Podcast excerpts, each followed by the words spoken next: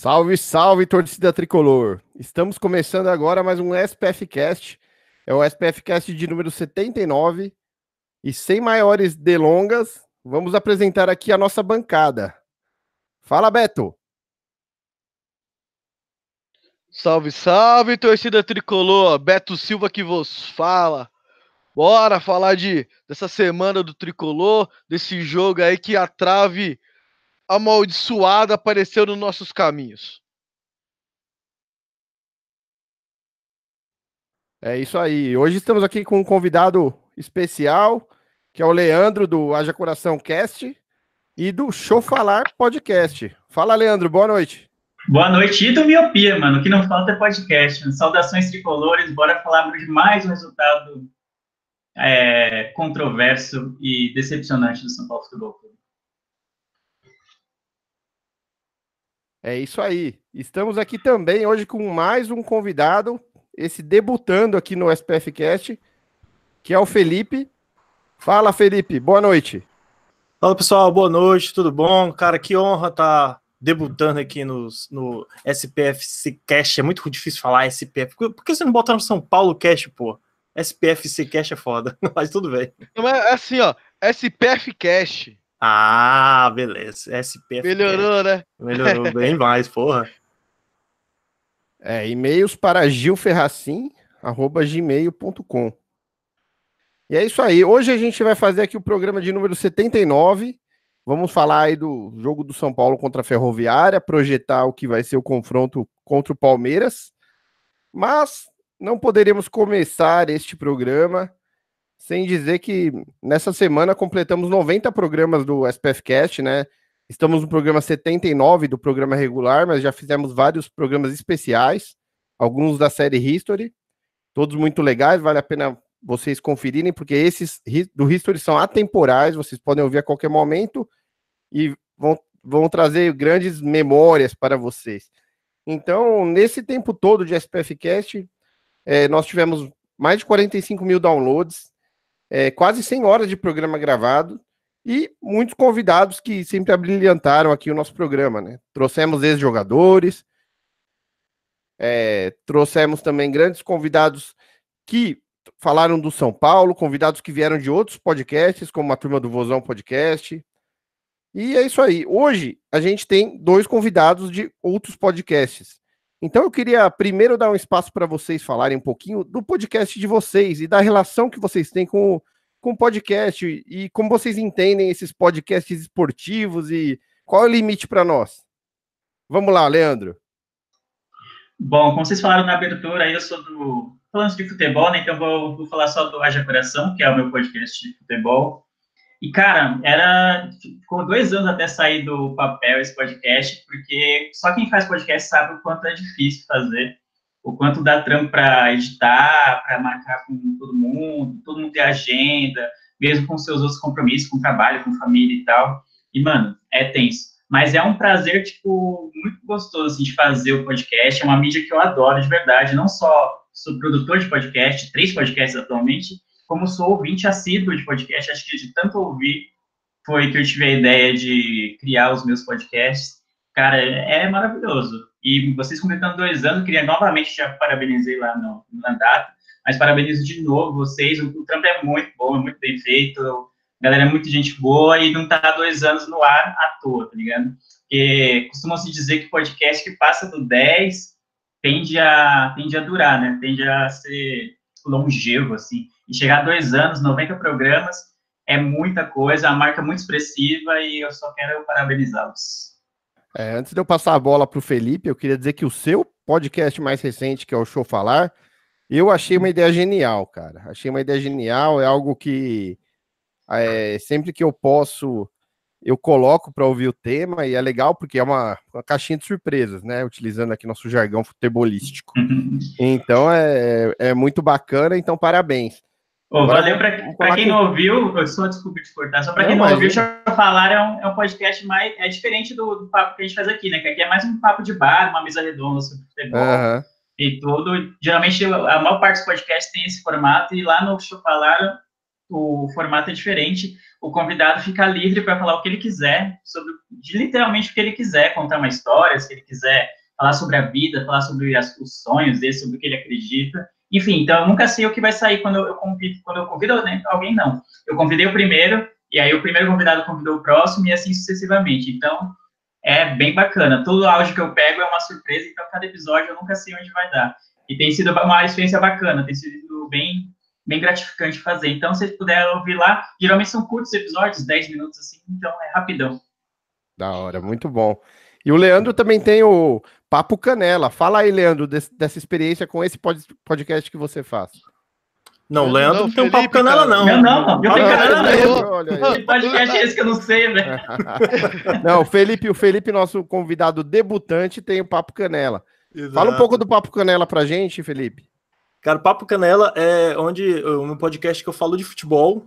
A gente fala basicamente iniciou falando sobre temas do futebol, sobre tudo que, que que a gente tinha dúvidas sobre o futebol, sobre preconceito, sobre qualquer tema que interessasse a gente, a gente começou a falar, só que teve uma época que eu sentia necessidade de falar sobre as rodadas e sobre o jogo do dia seguinte, o do, o do jogo que tinha passado no final de semana, então eu criei o Rodada Brazuca, que tá, acho que vai entrar na terceira temporada, que a gente faz toda segunda-feira, toda segunda e quinta, na verdade, depois das rodadas do Brasileirão, onde a gente analisa os jogos todos os jogos, tentando ao máximo não ser clubista, né? Eu que tenho dois, que é foda ainda mais ainda.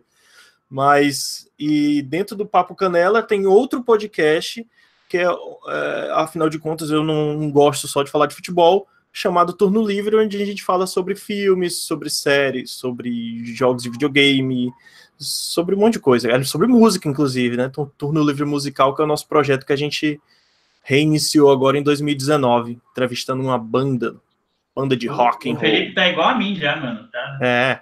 A vida inteira fazendo podcast, mano. É isso aí. Não, eu já pedi licença para Eu quero ser igual vocês.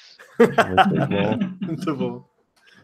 E Betão, você que está com a gente desde o começo, né? Eu, por exemplo, eu entrei no, no SPFcast convidado após participar uma ou duas vezes na condição de convidado, mas o Beto, ele está aqui desde que o Gil criou o programa, né?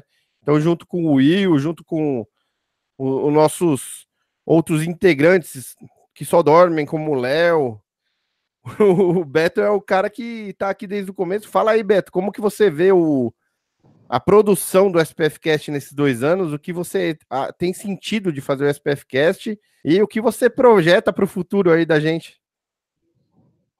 Ah, cara, assim. Foi um projeto que saiu do nada, um convite que veio do nada. Não tinha experiência nenhuma, né, nessa mídia. Ainda não tenho.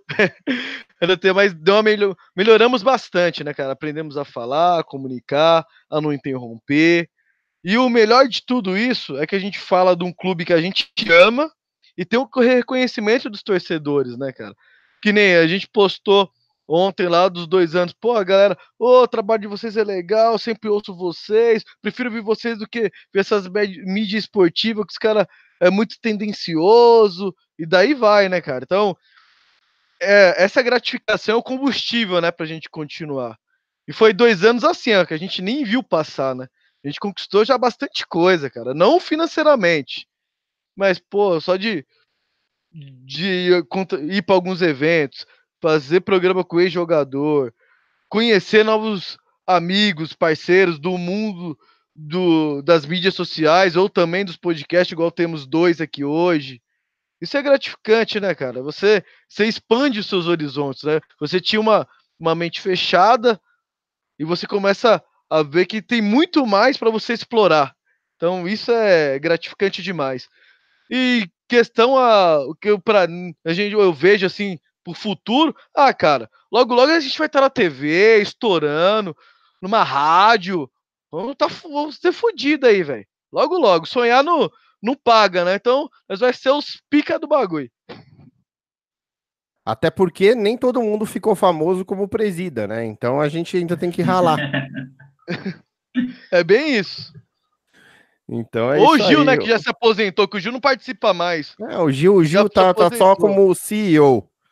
Ele fica ali coordenando, ele ele consegue os bons convidados, ele evita as brigas.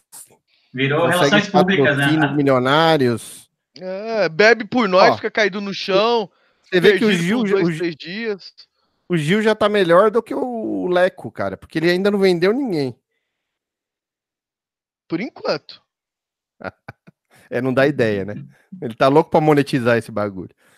Então é isso aí. A gente é, tem que agradecer aí toda a galera que interagiu com a gente agora nesse domingo, quando o Gil do, tweetou que nós estamos fazendo dois anos e a galera foi muito legal na, no retorno, é bem inesperado assim a quantidade e principalmente o conteúdo das mensagens que a gente recebeu. Talvez a gente esqueça de alguém aqui, então peço já desculpas, mas eu queria agradecer aqui o Wellington, o Roberto Campos, o próprio Leandro que está aqui hoje, o Paulinho Oliver, o Caio, o Schlemper, o Daniel Salles, o Grupo Gabiroba, que são nossos amigos mineiros que fazem um trabalho sensacional lá no Guarani de, Divinópolis. Os caras também são futebol raiz e um abraço para eles. E o, alguns parceiros aqui, outras páginas tricolores aqui, marca tricolor. Ah, o Vozão Cast está aqui também. Eu não vou conseguir falar o nome de todo mundo, ó, Augusto Valenga, o Eric Vinícius, pô, todo mundo foi muito gentil com a gente, animador ouvir todos os feedbacks, é, anima, tão animador quanto inesperado, porque, assim, muitas vezes a gente não, a gente não faz é, os programas é, buscando essa interação tão, tão legal que nem aconteceu dessa vez aqui com essa postagem do Gil, porque é um pouco difícil encontrar o caminho de interagir durante o podcast. A gente interage aqui através da nossa sala de bate-papo. Daqui a pouco a gente vai falar deles, pessoal que está aí no, no YouTube. Mas é muito legal também ver que na, na rede social o trabalho repercute e às vezes gente que a gente nem imagina que está nos ouvindo, a gente descobre que está ouvindo. Então, pô, só agradecer todo mundo.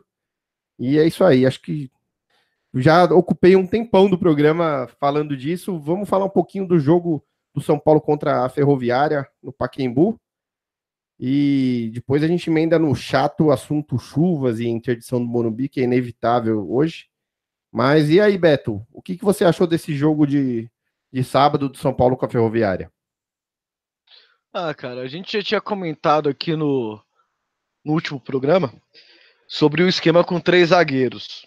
A ideia é boa, porém, o São Paulo com a bola no pé três zagueiros não está funcionando. Por que não está funcionando? Porque falta aquele terceiro zagueiro sair para jogo, né? Com a bola no pé e a gente tem os três zagueiros, mais o primeiro volante que é o Luan, que na o São Paulo sem a bola, os três se posicionam bem. O São Paulo vai bem, mas com a bola no pé tem muita dificuldade para sair jogando. A gente tinha até comentado na época que era que uma ideia era colocar o Jusilei ali e no outro dia até saiu a notícia que eu tava treinando o Jusilei como terceiro zagueiro. São Paulo precisa de uma saída, né?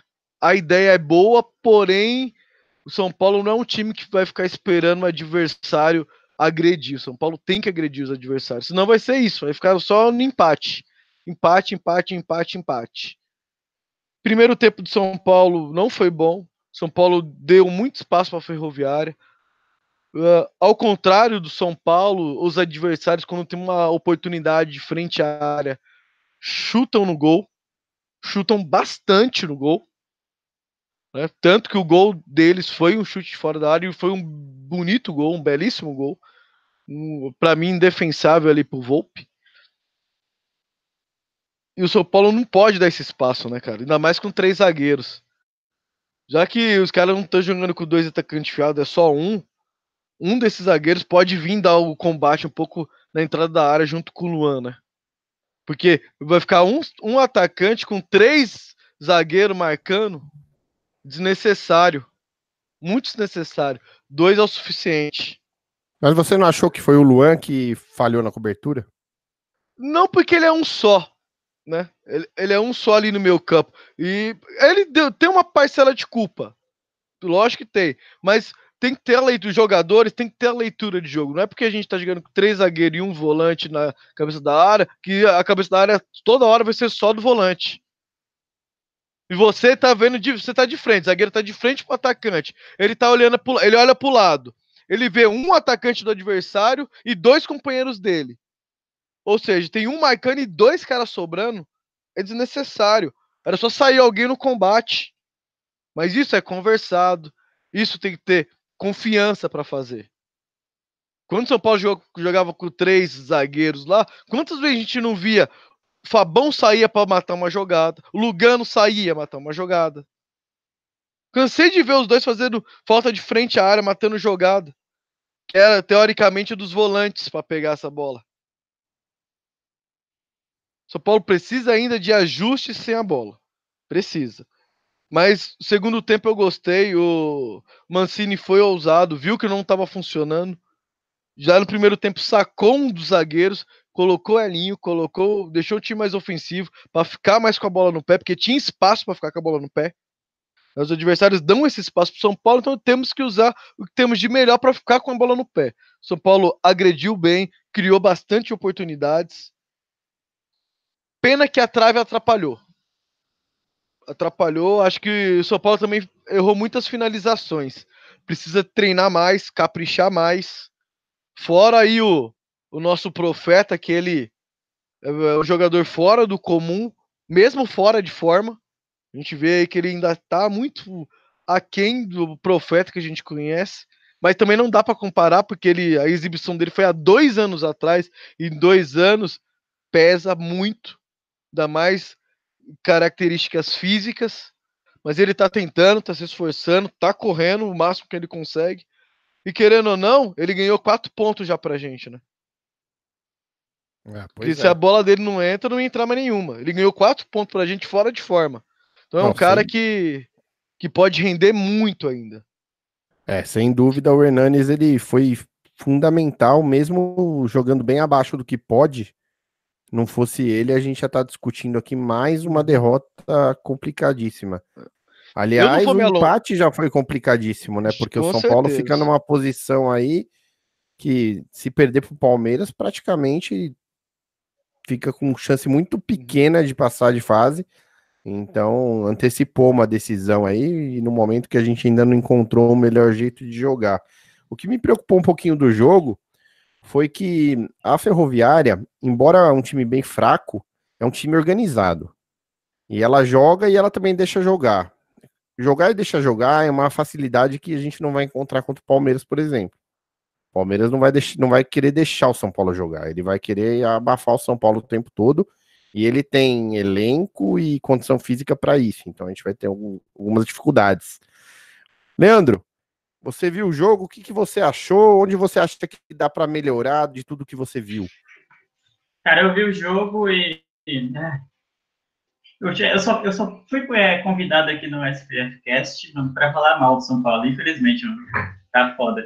Mas eu vi o jogo e foi mais ou menos isso que vocês falaram, cara. É, primeiro tempo deu muito espaço, deixou muito a Ferroviária jogar. Você viu do, o gol dos caras, é, a liberdade que o cara teve para bater na bola ali nas. Tipo, eu não lembro se estava dentro da área ou se na entrada da área, assim, um pouquinho fora. Mas é, é muita liberdade. Muita eu liberdade. achei dentro da área. Quando o Betão falou, até fiquei na dúvida que falei, é, será então, que eu vi então. errado? É, pra mim tinha sido ah, dentro é. da área. Ele falou, eu fiquei na dúvida também. É que ali foi dentro, ali, é na ponta da área, vai. Não é, é tão então, dentro, é. mas não é, não é fora. É na entrada da área. É, mas é um, é um local do campo em que o cara não pode chegar com tanta liberdade Sim. e ter uh, o tempo para pensar em chutar onde ele chutou. Total, Ainda mais com três ele, zagueiros, né? Com três zagueiros principalmente. Não dá, cara, não dá, infelizmente não dá. O São Paulo sofre muito, tanto com a bola e sem a bola. Geralmente é, sofre sem a bola porque deixa muito o adversário jogar. Os adversários contra o São Paulo têm muitas chances e contra a Ferroviária, apesar de ser um time organizado, mas com pouco poder de ataque, não foi diferente, e sofre com a bola, porque para criar uma jogada tem sido um martírio, mesmo com o Hernanes, mas é claro, como vocês falaram, o Hernanes também está ainda fora de forma, e ainda assim tá, tem sido melhor do que o, os demais, então já dá para ver por aí é, o nível que a gente está. Então, eu, eu, eu fico puto, mano, fico puto porque a gente está numa situação de duas rodadas faltando para terminar a primeira fase com grandes chances de ficar fora. Seria uma mais uma tragédia numa temporada que já começou bem mal para a gente. Então a gente tem o clássico e tem que ficar lá de olho nos jogos do, do Oeste e do Ituano para ver o que, que, vai sair. Sendo que o clássico a gente tem tido resultados ruins contra o Palmeiras ultimamente. A gente vai precisar muito se impor no clássico, jogar realmente como um time grande, jogar como São Paulo é, contra o Palmeiras, porque se deixar eles é, dominarem o jogo, proporem o jogo, dominarem, terem mais posse de bola, dificilmente a gente vai conseguir sair dessa pressão. E aí, ultimamente, o São Paulo não tem tido condições de jogar no contra-ataque, que é o que o Palmeiras provavelmente vai tentar impor a gente. Vai tentar manter a bola, pressionando e deixar o contra-ataque para o São Paulo, é, com a esperança de que o São Paulo não consiga transformar esses contra-ataques em boas chances. Então, o São Paulo, para mim, ainda tem que evoluir muito, e a gente está num primeiro semestre muito complicado, que até agora só teve decepções. É isso aí. E Felipe, o que você está achando até agora do trabalho que o Mancini vem fazendo aí nessa, nesses poucos jogos que ele tem dirigido a equipe? Ah, o Mancini tem feito um trabalho na medida do possível, né? Ele tem tirado água de pedra, porque não é que os jogadores do São Paulo não tenham qualidade, mas é que a gente, desde o ano passado, a gente não sente o São Paulo, é, a união. O, o Milton até falou sobre o Fabão, o Lugano. Porra, a gente comparar um São Paulo de 2019 com um São Paulo de 2005 é muito triste pra gente, né, cara? Ter uma referência mais de 15, 14 anos atrás, né? A gente é, pode lembrar de outro São Paulo, mas a gente queria estar tá lembrando do São Paulo do ano passado, que poderia ter feito melhor, né? E foi, eu, eu acho, eu acho assim, é, a diretoria do, do São Paulo está fazendo burrada atrás de burrada. É, essa, essa questão de, de, demitir o técnico, eu, eu, não concordei com demitir com demitir o técnico a cinco rodadas do Brasileirão para apostar numa coisa nova e depois, em, em, um mês, em 30 dias, porque não deu o resultado esperado em um mês e já demitiu o cara, sabe? Eu sei que ele não estava fazendo um trabalho maravilhoso, mas eu achei, eu achei que ele poderia dar mais um tempo, já que o Mancini chegou no São Paulo dizendo que não queria ser técnico e entrou como emergência para um outro técnico que só vai entrar daqui a dois meses, né? Na época que o Mancini entrou. Mas o Mancini tem melhorado. A, a questão dos três zagueiros eu acho que foi uma, uma aposta legal, mas como o Milton estava falando, essa essa essa do zagueiro sair, eu acho uma boa. O Arboleda, o Arboleda ou o, o, o porra, eu esqueci o nome do zagueiro lá. O Bruno Alves. O Bruno Alves, ele pode fazer esse papel de pivô, ele pode fazer esse papel de arrancar, sabe? Deixar, fechar. Agora sim, o São Paulo ele joga muito aberto.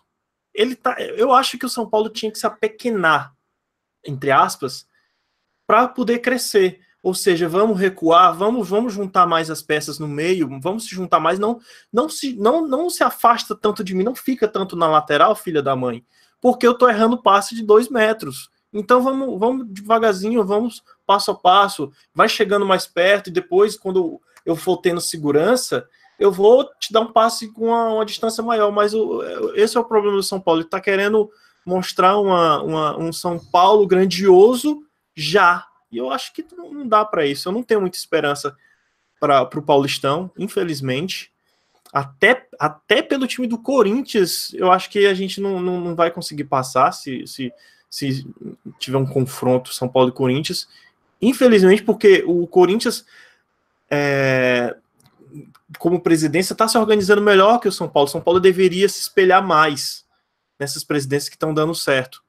Uh, a questão da organização, a gente sente um meio que bagunça. Eu não sei vocês, cara, eu sinto meio que bagunça lá dentro, nos bastidores, na diretoria, sabe? Os, os, isso, isso reflete nos jogadores, cara, sabe? E, e, e esse, esse uh, esse avançado que o São Paulo está fazendo de botar três zagueiros, ok, beleza, mas no meio campo a gente tem que ter mais gente lá, tem que recuar mais alguém, tem que ter um, um 3-5-2, não, não um 3-4-3 que o São Paulo está fazendo ultimamente. Eu acho que fica um buraco ali no meio campo para o ataque para poder fazer essa ligação. Não tem um cara que, que circula ali. Ou se o, se o Hernani estivesse em forma, jogar como ele jogava na, na, na, na Lazio, né? ele não era esse segundo volante, ele era um meia de ligação e ficava, ele tinha deslocamento livre ali. Mas é até. até o Hernandes entrar em forma, né? É que na Lazio ele jogava como terceiro homem de meio campo. Pois é, mas ele era Então, quase um ele não era nem o segundo jogo. volante e nem o armador que joga de costa pro Uhum. zagueiro. Não, ele, Ele era o terceiro homem que flutuava justamente nesse espaço vazio, que é onde ele rende mais. Só que o São Paulo hoje não tem esse armador que joga de costa. Era pra ser o Nenê, Era pra ser o neném. É. era pra ser. Mas pelo futebol que tem apresentado, não o São Paulo não conseguiu encaixar ali É. Pra ter esse esse meio campo, esse meio armador. O São Paulo não tem esse cara. Pois é. Então, é duas posições que o São Paulo não tem. Ou meio arm- armador, armador mesmo, e o Uhum. segundo volante. São duas Exatamente. posições mais carentes do elenco do São Paulo hoje. Tirando as laterais, é claro que aí É já, conversa. já, É, já deu meio bateu, time já, mano. bateu o ano todo, né? Ah, Os problemas é as laterais, o sei. O zagueiro e o centroavante. Ah, eu tô com um dado aqui, mano, de, de que nesse início de temporada, início não, já quase chegou no, na metade. É, princípio ainda, vai. Dos 20 clubes da Série A do Brasileiro, que vão jogar a Série A do Brasileirão de 2019, o São Paulo tem o pior aproveitamento nesse início de ano. Tem a pior média de gols, junto com o CSA, tem a terceira pior média de gols sofridos, é, é o time que menos marcou gols e é o segundo time que menos venceu, junto com o Fortaleza. E além disso, foi o time que mais perdeu dos 20 da Série A. Isso resume bem o, o- a, a novela que é o torcer pro São Paulo ultimamente. É, mas a, a gente tem que pegar esses dados aí. É um, são dados ruins, são dados ruins. Mas eu já vi muita gente. É, São Paulo vai lutar para não cair de novo. São Paulo vai lutar para não cair de novo. Calma aí, minha gente. Campeonato estadual não é muito parâmetro para brasileiro, não. Já cansei de ver campeão estadual sendo rebaixado. E time que foi mal no estadual chegar lá para ser campeão brigar pelo título. Então, campeonatos estaduais não é parâmetro para o campeonato brasileiro. Os números de São Paulo são ruins? São ruins, tá aí. Os números não mentem. Mas também não é, ah, São Paulo tá uma merda no, no Paulista, vai cair no brasileiro. Calma lá. Eu, eu não acho que vá cair, mas eu entendo. Eu até não gosto de é, fazer essa projeção de ah, tá ruim, tá mal no, no Paulista, vai brigar para não cair no brasileiro. Mas nos últimos anos a torcida tem, tem acompanhado a saga do São Paulo de times irregulares, times que têm dificuldade em criar, dificuldade em vencer jogos, dificuldade em, em ter um poder de reação quando estão no primeiro, jogo, primeiro gol. Então, eu entendo a galera que tá mais alarmista em relação a isso. Pô, mano, a gente tá de novo mal no, no Paulista. Tipo, todos os times grandes vão, vão classificar. O São Paulo tá correndo risco de não classificar, de, é, de não classificar, algo que seria muito bizarro. E se juntaria à eliminação na pré-Libertadores como um primeiro semestre desastroso. Então, eu entendo quem tá alarmado, assim, e tá, tá pessimista em relação ao time. Mas eu também acho, eu concordo contigo de, no sentido de que estadual acaba sendo um parâmetro muito fraco para analisar como o time vai se, se comportar no segundo semestre. É, Ô, até, por- Milton, até porque a gente viu que, é, por exemplo, na Sul-Americana, é, vários brasileiros ficaram pelo caminho. E por que ficaram pelo caminho? Porque fisicamente os times estão em início de temporada e os times argentinos estão no meio da temporada, quase no final já. Então os times sofreram. Isso quer dizer que daqui até lá, fisicamente, todos vão evoluir demais. Então, eles chegam muito mais inteiros para jogar o brasileiro. Isso vale para todos. Então, a gente tem que olhar com muita cautela. Esse Campeonato Paulista está sendo bem sofrível, mas também não é razão ainda para pânico em relação ao Campeonato Brasileiro. É, precisamos precisamos é, não ignorar os sinais e contratar algumas peças importantes aí. O Felipe falou em bagunça. Tá muito bagunçado. Inclusive, daqui a pouquinho a gente vai tratar um pouquinho especificamente de algumas bagunças, especialmente essa da venda do Diego Souza aí, não pela venda em si, né? Não pela, pela ida dele embora em si, mas pela, pelo molde, pelos moldes do negócio que tá um pouco obscuro. É, mas antes disso, a gente o bola cheia e bola murcha do jogo contra a Ferroviária. Peraí, peraí, peraí, vamos animar a festa aqui, ó. Ah, Eita, bora, vai, continue aí. Vai lá, Betão, bola cheia e bola murcha depois Ah. dessa cerveja. Cara, não dá pra falar bola cheia, bola murcha. Tô pensando já em abrir uma latinha também, velho. Você é louco. O cara faz uma pelada, fica pelando logo essas horas, pelando. Sacanagem isso aí, velho. É, chegou aqui do meu lado. Porra, precisando de uma dessa também. É, tá Ó, até aquele... secou a garganta agora, velho. Vocês viram aquele São Paulino que reclamou que só perde caixa de cerveja pros amigos, aí a Brahma deu um monte de caixa de cerveja pra ele. Caralho, que massa. Ai, sim. Bela é, ação. É, bela ação mesmo. Foi reembolsado da- das caixas de Hum. cerveja que andou pagando nesses últimos anos. Fala aí, Betão. Bola cheia, bola murcha. Ah, vamos lá. Antes de falar bola cheia, não, eu vou, vou pegar o gancho aqui no bola cheia e bola murcha. Meu bola murcha vai pro pro Elinho, cara. Não porque ele é mau, não porque ele é um mau jogador, porque ele pode render muito. Eu, Pode eu render concordo. muito, cara. Eu tenho uma expectativa de futebol desse moleque muita. Só que aí vou res- ressaltar os experientes, comissão técnica, tem que conversar e dar confiança pro garoto. Tem que deixar o garoto à vontade. Você vê que o garoto aí tá jogando, parece que preso. Ele tá com medo de fazer uma jogada. Tá com medo de errar. Tá com medo da cobrança da torcida. E quem tá lá dentro que dá confiança pro moleque chegar lá e mostrar o seu futebol. É igual o Pablo disse quando acabou o, jogo, o Pablo falou dele e do Anthony. Que eles são moleques, eles têm que ir dentro da marcação. Hora eles vão acertar e hora eles vão errar. Mas eles têm que ir dentro, tem que ir pro individual para tentar fazer o, algo diferente. E eu concordo com o Pablo. Tá certo. E os experientes têm que dar essa moral para esses moleques fazer o diferente fazer acontecer, fazer o que sair o que tem de melhor. Infelizmente, o Elinho vem entrando mal nas partidas. Ele não tá conseguindo render, fazer o diferente. Ele tá se precipitando na hora de chutar, ele tá tocando, na hora de tocar, ele tá tentando drible, na hora de tentar um drible, ele tá chutando. Então ele tá fazendo as escolhas erradas. A questão é trabalhar o garoto. Tem muito potencial. Muito potencial. E o bola cheia, eu vou ficar com o Pablo, cara. O Pablo correu o jogo inteiro, tentou finalizar de tudo quanto é jeito. Pra mim foi uma partida boa, infelizmente não fez o gol. Mas o, o esforço, o que o Pablo vem demonstrando, querer fazer acontecer, querer mostrar, ele tá mostrando que quer jogar no São Paulo, né? E isso tá faltando nos últimos anos nos jogadores que passaram por aqui. Querer jogar aqui. Então, eu acho que se ac- devagarzinho vai acertar. Eu sei, eu tenho um fé nisso que vai acertar. E o Pablo aí, ele tem, por enquanto ele tá no meu conceito aí, jogador esforçado, batalhador, que quer estar aqui. Eu só preciso de começar a colocar mais bola para dentro. Só que a bola também tá demorando para chegar nele. Leandro. Bom, eu acho que.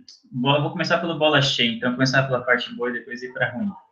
Bola cheia para mim vai ser o Anthony, porque ele é o, é o jogador. Ele não era para ter essa função, mas ele é o jogador mais criativo do São Paulo, é o que ele menos tem medo de ir para cima na marcação, é o que mais é, tenta jogadas diferentes, ele vai para cima. Eu gosto muito de jogador que tem essa característica e ele tem jogado bem, não só contra a Ferroviária, ele jogou bem, mas nos últimos jogos ele tem sido o diferencial do São Paulo para tentar alguma coisa que fuja do óbvio, de ficar tocando bola para o lado e depois tentar um lançamento é, precipitado para frente. Então, para mim, a bola cheia é o Anthony. E bola murcha, para mim, é o Anderson Martins. Eu, eu nunca gostei dele, nunca me convenceu, e desde as atuações ruins dele na última temporada, nossa, eu não consigo visualizar ele como titular na- no São Paulo. E para mim não dá. Para mim não dá. Eu acho ele que ele não é ruim, mas ele está muito, muito mal no São Paulo, muito abaixo do que a gente já viu ele jogando em outros clubes. Então, para mim, não dá. Para mim, parece que ele está perdido. Toda vez que ele entra, para mim, ele está fora do tempo. É isso aí, Felipe. Ah, Ctrl C, Ctrl V no que o Milton falou sobre bola cheia, bola murcha. Bola murcha O, o Elinho. Eu, peraí, turma... peraí. Não, calma, eu vou te interromper. O Milton te chamou de Leandro. É, eu tô. É... me chamando de Milton? É, é, sorry, é, é sorry. vingança isso aí, cara. Eu, eu tô achando que é vingança, cara. Foi mal, Beto. Desculpa. é porque eu fico pensando no que vocês estão falando e eu confundo mesmo. Foi mal. Mas assim, o, o Elinho, eu não concordo com o que você falou sobre ele tá, ele tá entrando sempre com medo. Porque no começo, logo que ele foi lançado, ele entrou mais ou menos como o Anthony, jogando tudo.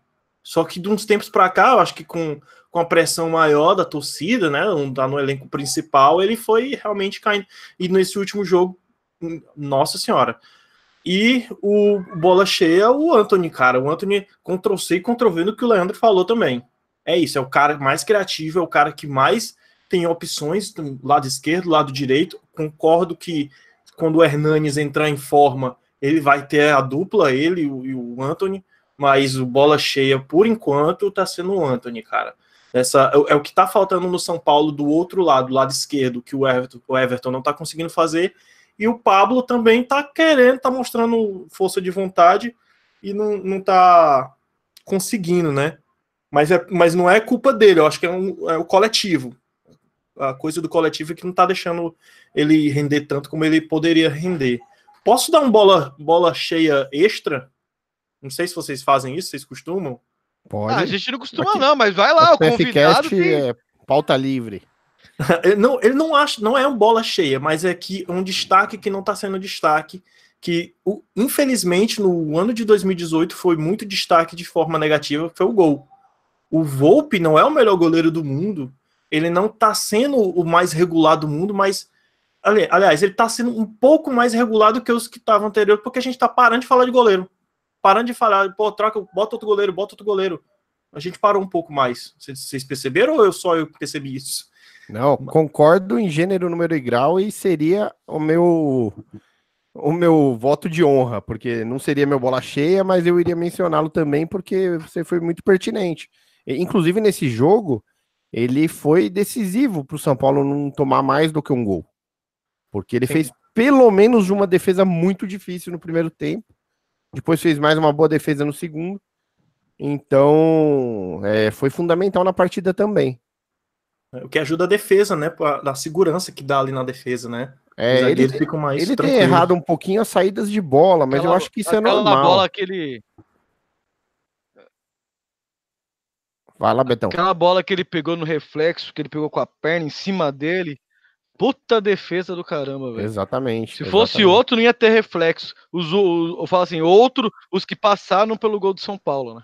É, não, é. Fez, voltou a fazer uma boa partida. Ele é a segunda semana seguida que ele faz uma partida que você repara nele positivamente. Meu, o meu, meu bola cheia vai ser, vai ser o Hernani. Agora que a gente, da... a gente vai ver agora. O quê? e Beto. Beto tá em alfa. Não, pode, pode concluir, depois eu, eu, pego o gancho. Ah, tá. O, o, meu bola cheia é o Hernanes, pela importância que, ele, que o gol dele teve no jogo. Ele não foi o melhor jogador do São Paulo em campo, mas foi o mais decisivo. Então, talvez junto com o Volpe mesmo, porque sem o Volpe a gente teria tomado mais gols do que feito. Então, eu vou ficar com o Hernandes aí, até uma menção honrosa. A gente sabe que ele tá se esforçando para se adaptar. O São Paulo não tem um esquema pronto e ele está tendo que ser um cara fundamental num esquema novo, sendo que o ideal seria que ele chegasse para se encaixar num esquema pronto.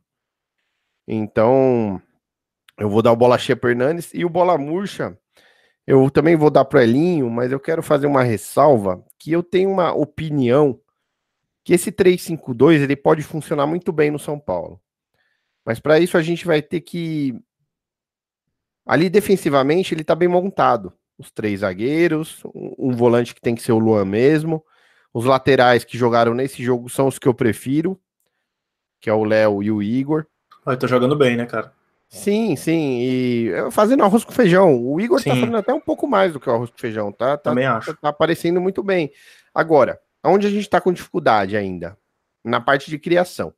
Então a gente tem esse, esse quinteto não, esse sexteto defensivo, praticamente, é, que tá ali estabelecido.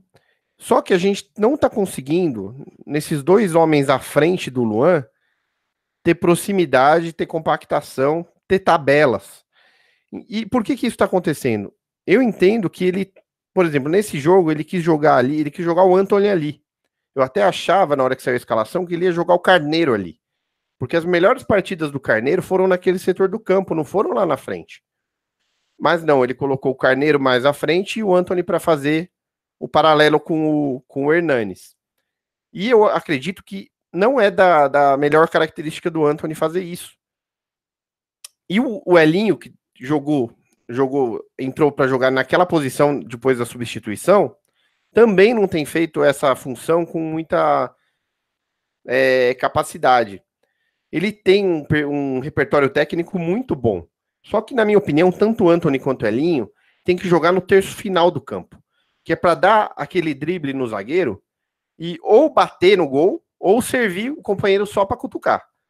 Então, o Pablo tem sido pouco abastecido justamente pelo sistema do São Paulo. Esse sistema que o Mancini está idealizando, esse 3-5-2, ele é bom, mas eu acredito que se a gente jogasse com o Hernanes e talvez, por exemplo, o Everton mais perto dele, porque eu entendo que o Nenê e o Hernanes vão meio que brigar pela posição, talvez a gente conseguisse ter um meio de campo um pouco mais criativo. E aí, lá na frente, você colocaria o Pablo, que é todo mundo não tem dúvida que ele tem que estar nesse time, mas o, o, o Anthony brigando por posição como segundo atacante, não como ponta, com o Elinho porque ambos têm capacidade e velocidade para fazer isso. Ainda que o, o Elinho na base tenha jogado como esse cara do meio que arma o time, é muito diferente o, o ritmo de jogo do profissional com base. Base os caras funcionam como um reloginho, todo mundo correndo, todo mundo é, jogando quase que num ritmo igual. Porque se não fizer o que o treinador tá mandando, tchau. Profissional não, os caras já têm seu, seu lastro que eles trazem da sua carreira, tem seu perfil de jogo, nem sempre eles são tão obedientes taticamente quanto na base. Então você precisa é, dar a função é, de criação no terço final, justamente para quem tem condição de fazer isso, que é o Anthony, que é o Elinho. Eles têm que brigar ali como segundo, segundos atacantes para jogarem próximo ao Pablo e não tão abertos, porque de que adianta ele dar um drible quase ali na ponta direita, tanto Anthony quanto Elinho, que seja, de que adianta dar um drible ali, se isso não vai gerar uma oportunidade de gol. Agora, se ele dá esse drible ali na linha, na linha da área, mais ou menos, é, já fica muito mais fácil de depois do drible ele estar tá em condições de bater no gol ou de servir um companheiro. Eu acho que está faltando para o São Paulo muita efetividade. O São Paulo é um time que toca muito a bola e bate muito pouco no gol.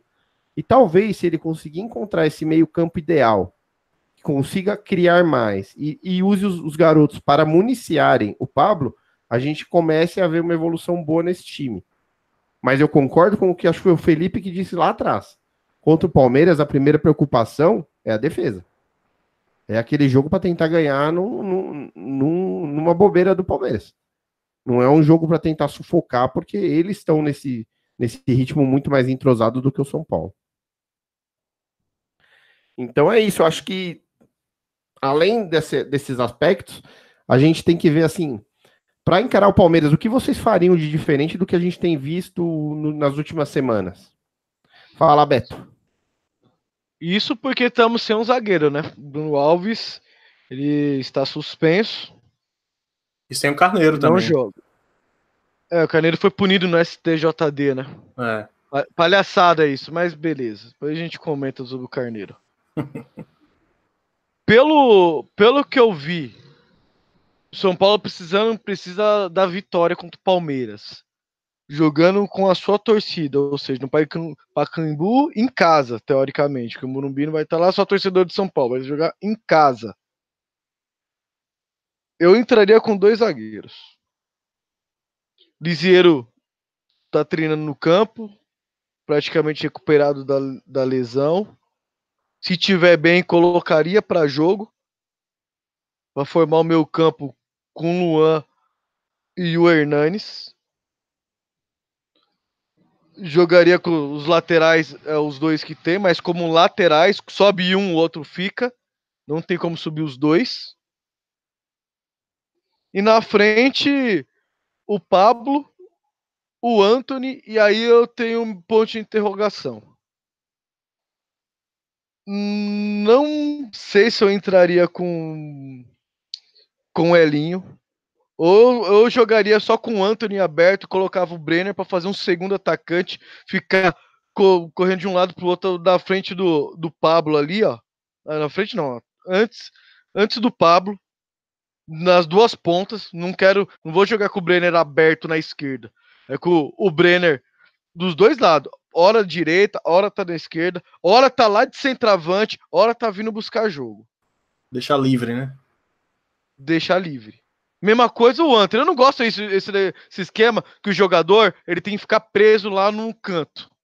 Eu sou totalmente contra. O Anthony, ele joga melhor na ponta direita? Beleza. Anthony, você gosta de jogar na ponta direita? Você pode jogar, mas eu não quero ser só aqui. Eu quero que você livre. O que, que essa molecada você tem que dar liberdade para eles jogar, tem que dar confiança e liberdade. Para eles desempenhar o melhor que, que eles têm. O Brenner, o Brenner, ele é um bom jogador. Só que como que ele é um bom jogador? Ele não é um bom jogador jogando na ponta. Ele não é ponta.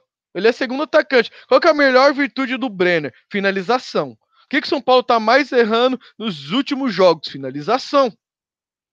Põe um moleque para finalizar, de fora da área, na entrada da área.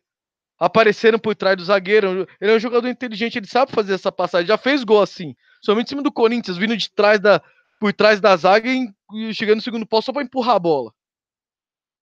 Então eu acho que essa seria a minha formação. É, eu já acho que é, tantas variações de esquemas táticos é, deixa os jogadores um pouco confusos. E acaba que toda vez você está testando um sistema novo ou um velho que você volta a usar. Então eu iria nesse 352 que o Mancini tem desenhado e aproveitaria para colocar o Jusilei ali para fazer aquela função de, de líbero que a gente falou até no programa anterior, porque a gente tem que testar o Jusilei nessa função. É num jogo desse, é num jogo grande, porque ele tem é, bagagem de carreira para encarar. E lá na frente concordo plenamente com o que você diz, Beto. A gente tem que dar liberdade para esses garotos bagunçarem a defesa do Palmeiras. Se eles ficarem é, abertos na ponta lá, eles vão ser presa fácil dos laterais, que inclusive laterais que vão ter cobertura. Então é bobagem fazer isso. Tem que botar eles para bagunçarem a defesa do Palmeiras. E aí a gente tem alguma chance de, de êxito. O que você acha, Leandro? Como você, você, o Leandro Mancini, o que faria contra o porco? Bom, eu assino embaixo tudo que vocês falaram em relação à, à tática, de como o São Paulo tem que jogar, de como os jogadores têm que se portar nesse sentido de não ficar preso em uma posição só, de tentar buscar variação de jogo. Então, para mim, isso aí eu assino embaixo, não tem o, que acrescer. Mas eu acho que mais do que a tática, mais do que formação, o que falta para o São Paulo é se impor no jogo. Talvez, não sei se com o Palmeiras vai ser isso, mas acho que é algo que falta.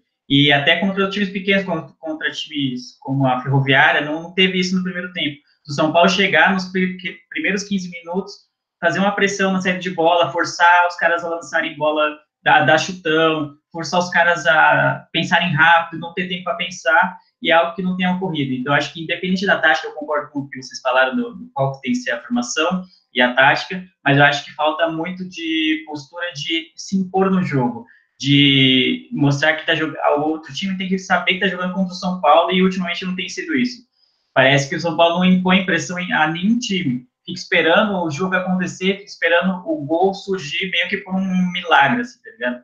E isso para mim não dá. Eu acho que faz muita diferença esse tipo de postura no início do jogo, de marcar saída, de não dar espaço para o adversário. Então é algo que eu gosto muito e vejo que não, não tem tido na temporada inteira. Os times jogam muito solto com o São Paulo e acabam perdendo respeito. E é por isso que quando, é, times menores acabam fazendo gols, porque ah, o São Paulo não está tá pressionando, não está fazendo é, linha alta aqui na nossa zaga, então vamos sair. Então os meios, meias deles têm, têm liberdade para passar, têm liberdade para driblar, para lançar, e uma hora ou outra, alguns times com qualidade acabam saindo gol. Então, enquanto você está pressionando lá em cima, dificilmente você vai tomar um gol e falta isso no São Paulo para mim. É, o interessante que você falou, porque ontem, assistindo um pedaço de Corinthians e Santos, o comentarista da partida falou uma coisa que achei bem interessante. Que o Corinthians tem jogado muito mal contra os times pequenos, mas quando chega no clássico, eles entregam. A intensidade deles nos clássicos é que coloca eles para brigar de igual nos clássicos. Então, uhum. eu, acho, eu acho que é uma coisa que falta para o São Paulo isso.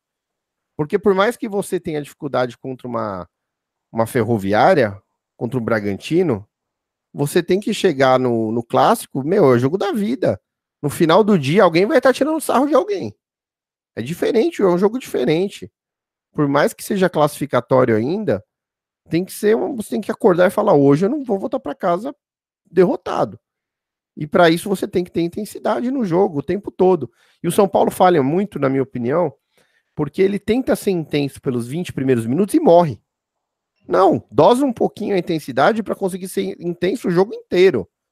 Porque para mim não existe isso assim, ah, que nem eu ouvi, ouvi muita gente comentar nesse jogo aqui contra a Ferroviária no, no domingo, o comentário geral era o seguinte: ah, o São Paulo jogou o primeiro tempo bem, o segundo. Não, o primeiro tempo mal e o segundo tempo bem.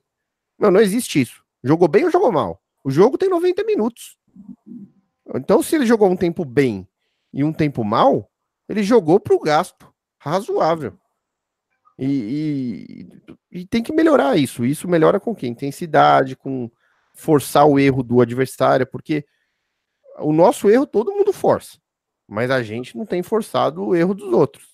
Exatamente. Então a, a, postura vai definir muito do que a gente pode conseguir. Concorda, Felipe? O que você acha disso, disso tudo?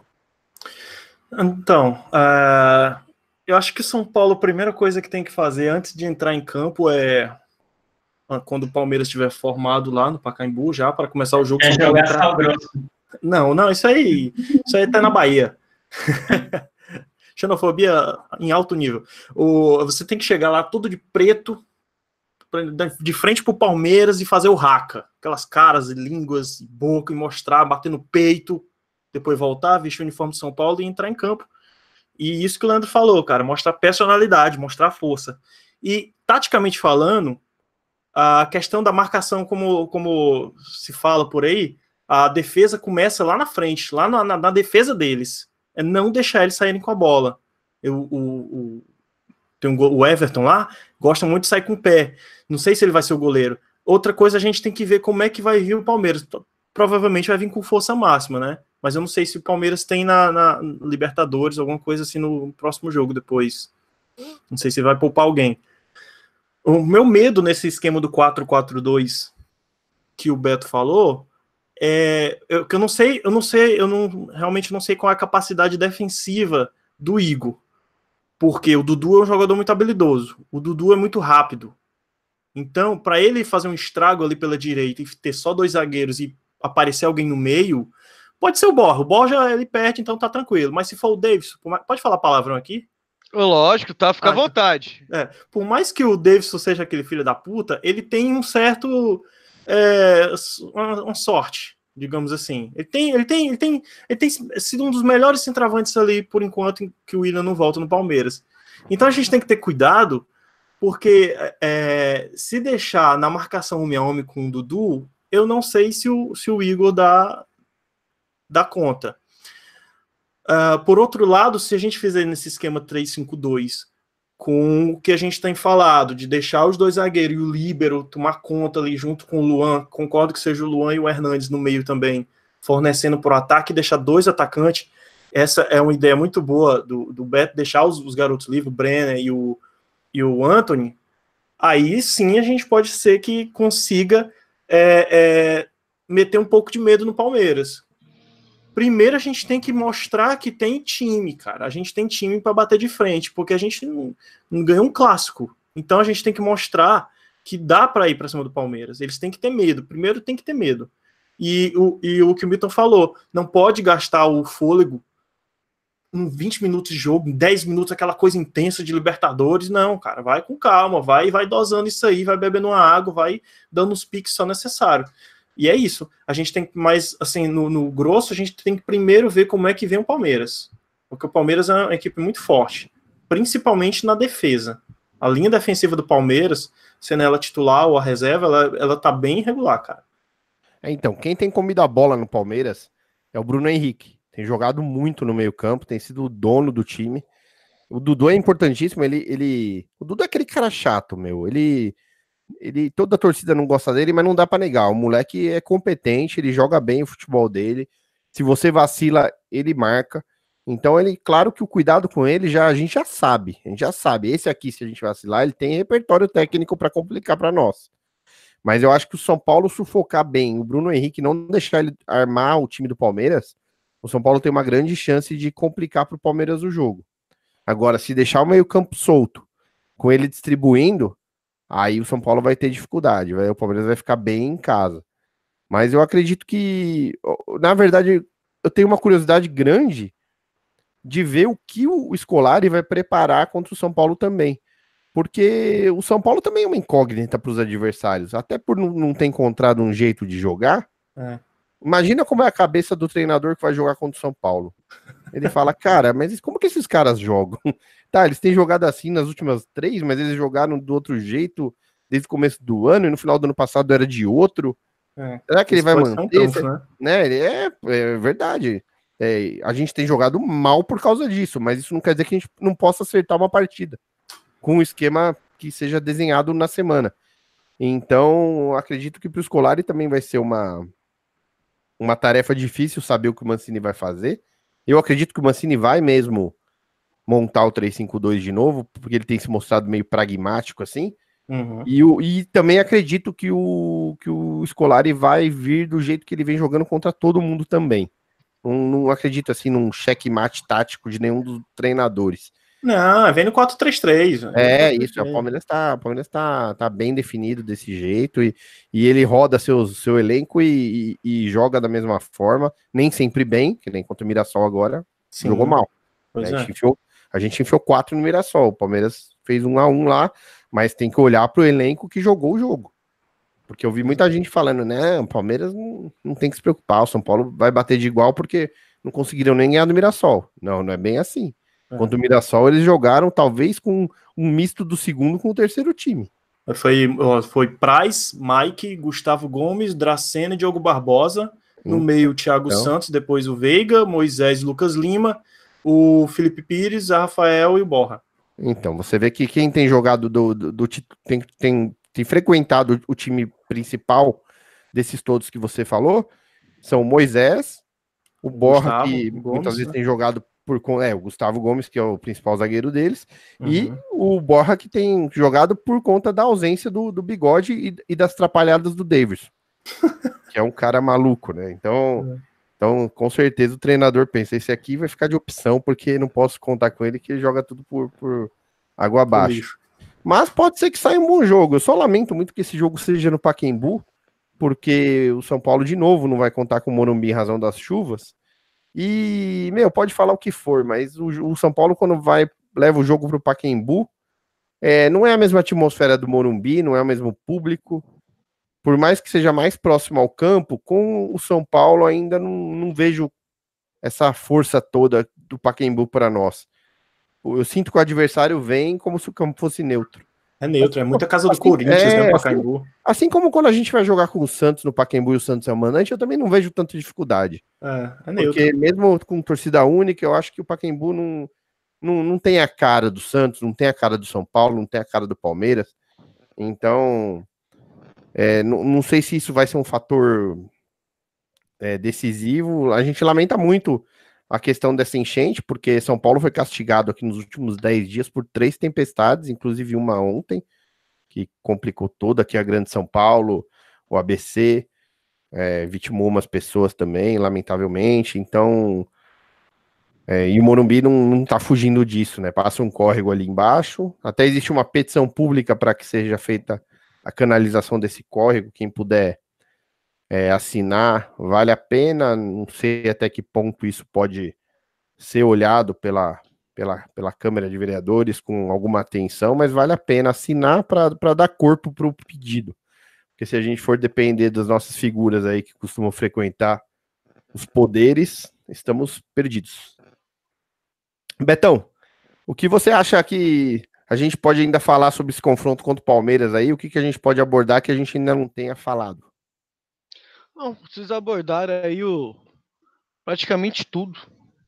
Não tem muito mais o que colocar, não. Já cobrou postura de jogadores, já analisou o time adversário, igual você falou, realmente o único armador que eles têm é o Bruno Henrique, por incrível que pareça, é o ponto fraco do Palmeiras, não tem um meio armador.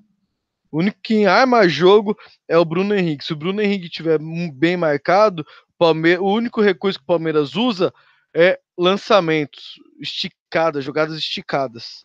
Tem o Lucas Lima, né? Só que ele não tá em uma fase, não, né? mas o Lucas Lima é cozido, não conta. Não conta. Tem o Zé Rafael, cara. O Zé Rafael estiver em bom nível, dá mas o Zé, Rafa... o Zé Rafael foi aquele jogador contratado para não jogar. É igual o Veiga. O Veiga, o, o Veiga poderia ser esse cara. pra tirar do adversário, é tipo a Globo faz com o SBT, é, é, com é a TV. Assim, o, o Palmeiras, o Palmeiras ele tem um, um elenco grande, porém, algo, falta algumas posições. Por exemplo, eles estão sem centroavante, porque o centroavante deles está perdendo muito gol, e sem o meio armador. Então, se o é. São Paulo pressionar a saída de bola em cima do Bruno Henrique, ter uma, uma cobertura especial em cima do Dudu, que é o outro cara chato, dá para complicar muito o jogo do Palmeiras. É, o Palmeiras o... não é a sétima maravilha do mundo, não. E todo mundo. O elenco é bom? É bom. O elenco é bom. Não tem, não tem o que falar. Mas dentro do campo, 11 contra 11 ali, dá para complicar. É só é, ter inteligência. O que complica é que eles têm opções. Então, Sim. eles têm, por exemplo, o Zé Rafael. O Zé Rafael, ele, o primeiro jogo que ele jogou foi esse do final de semana. Embora o Palmeiras tenha feito uma partida ruim em Mirassol, ele jogou bem, cara. Ele jogou com personalidade, é, chamando o jogo, fazendo o papel do cara que é o cérebro do time. Sim. é exatamente algo que, pô, ele cairia como uma luva no São Paulo, Zé Rafael. Porra, nem fala. É, e, e, lá talvez ele seja desperdiçado, talvez ele não tenha tanta chance. Eles também têm o Ricardo Goulart, que tá chegando, tá meio fora de forma, Nossa. visivelmente também. Visivelmente tá fora de forma. E então talvez sofra um pouco também, mas você vê que são opções, né?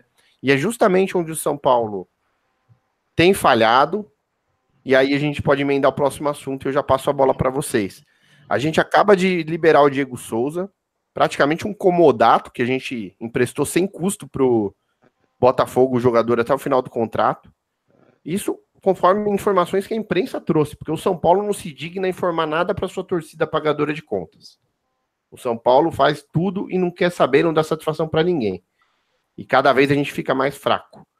O, o, Diego Souza, por mais que ele não tenha sido o, o nove dos sonhos, ele foi o nosso artilheiro no passado.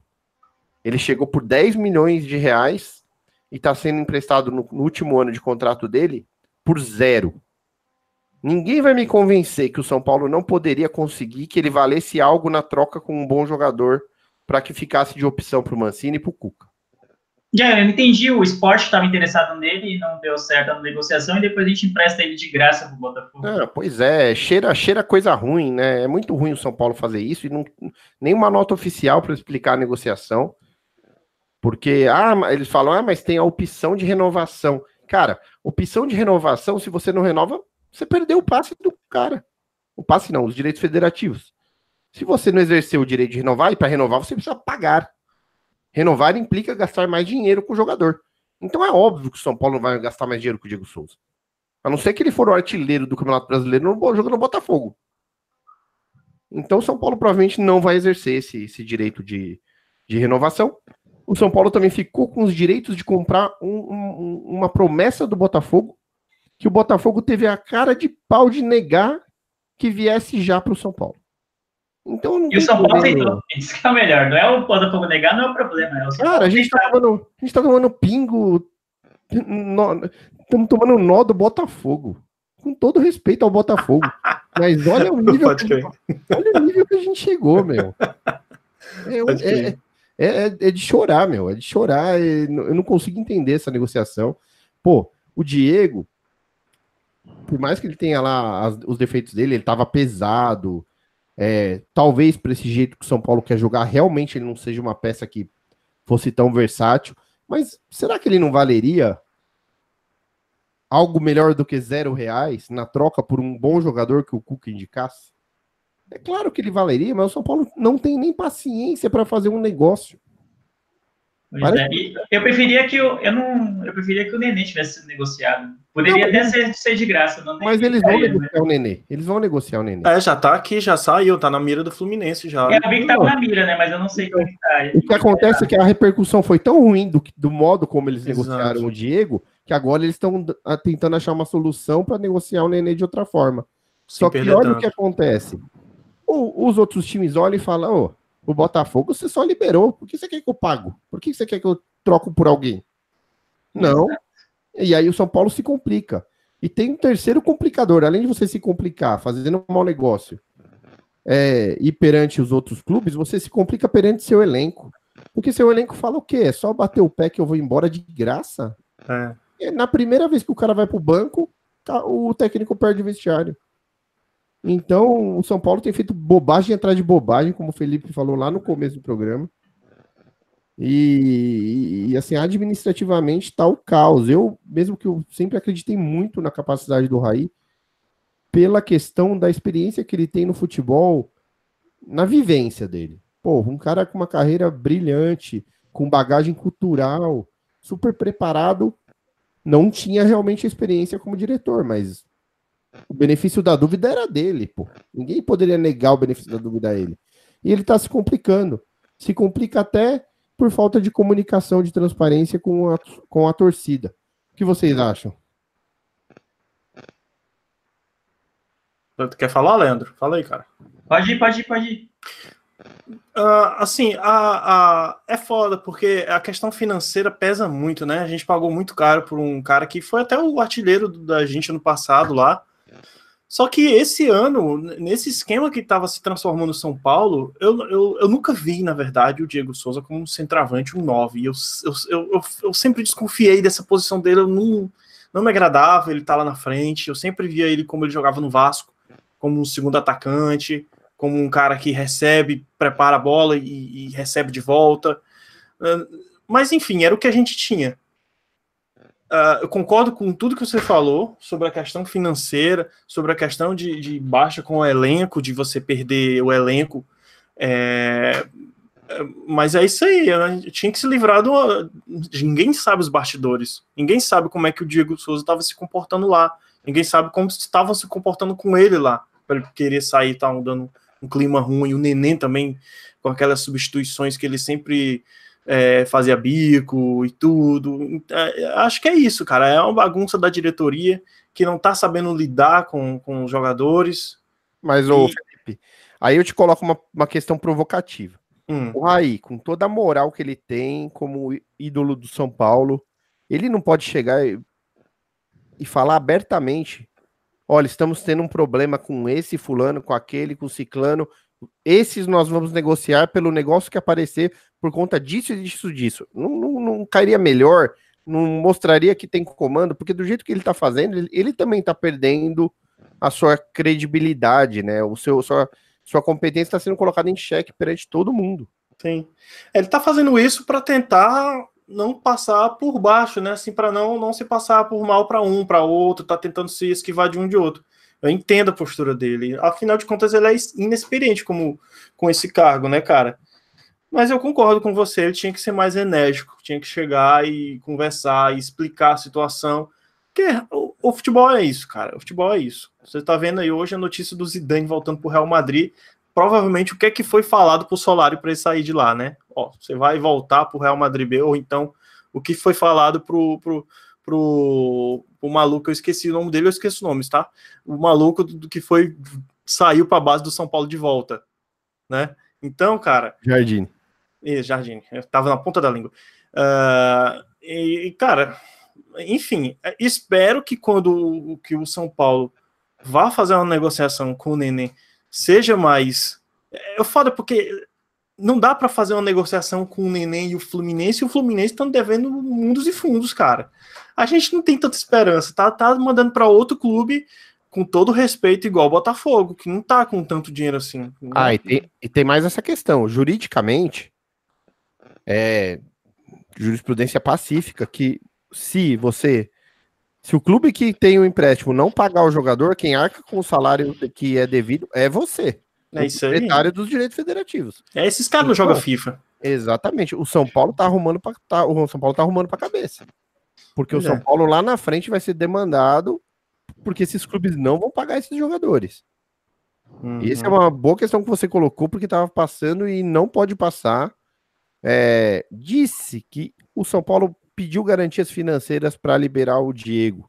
Agora, espero eu que garantias financeiras seja exatamente isso. Al alguém tem apresentado alguma garantia que se houver inadimplência com o jogador, o São Paulo não vai ter mais prejuízo. Só se for o engenhão para ah, que seja, que seja o engenhão, não importa. É difícil, o, cara. É difícil. O problema é o seguinte: é, o São Paulo muitas vezes tem pressa de fazer o negócio. Que nem eu não teria, eu teria até feito o negócio. Ó, Diego, você vai sair daqui, você vai Botafogo. É, não de graça. Jamais teria feito esse negócio pelo assim, liberação gratuita. Ah, mas vou pagar salário. Meu, não tem essa. É, para mim não existe. O São Paulo não pode assim, tomar um prejuízo desse. Direitos federativos que custaram 10 milhões não podem valer zero com ninguém. Nem com a. Se fosse para fazer caridade, faz com a portuguesa aqui que tá precisando de jogador para não, não. Exatamente. Acabar, né? Exatamente. É. Então, tá, você quer fazer caridade, seja caridoso, não seja trouxa. Então, é. o São Paulo tá vacilando nesse aspecto e precisa tomar muito cuidado. E, e, uma coisa que eu não faria, por que liberar o cara agora? A gente tá capengando de elenco. Fala, fala ó, tá negociado, quando acabar o Paulista, tá fora. Uhum. A mesma coisa com o Nenê, tem que ser nessa linha, porque veja a situação do Mancini domingo contra o Palmeiras. Ele vai pensar o time, aí você monta um time, a gente consegue montar um time no papel. Aí você olha pro banco, olha nesse final de semana, o banco do São Paulo nesse final de semana era complicado, meu. Você não acha, Leandro? Você, você reparou no banco do São Paulo nesse jogo aqui contra a Ferroviária? Ah, mas é isso aí, mano. O time, a verdade é que a gente não tem um bom elenco. Não tem o que falar. E a gente está se fazendo de peças como o Diego Souza e o Nenê provavelmente saia também.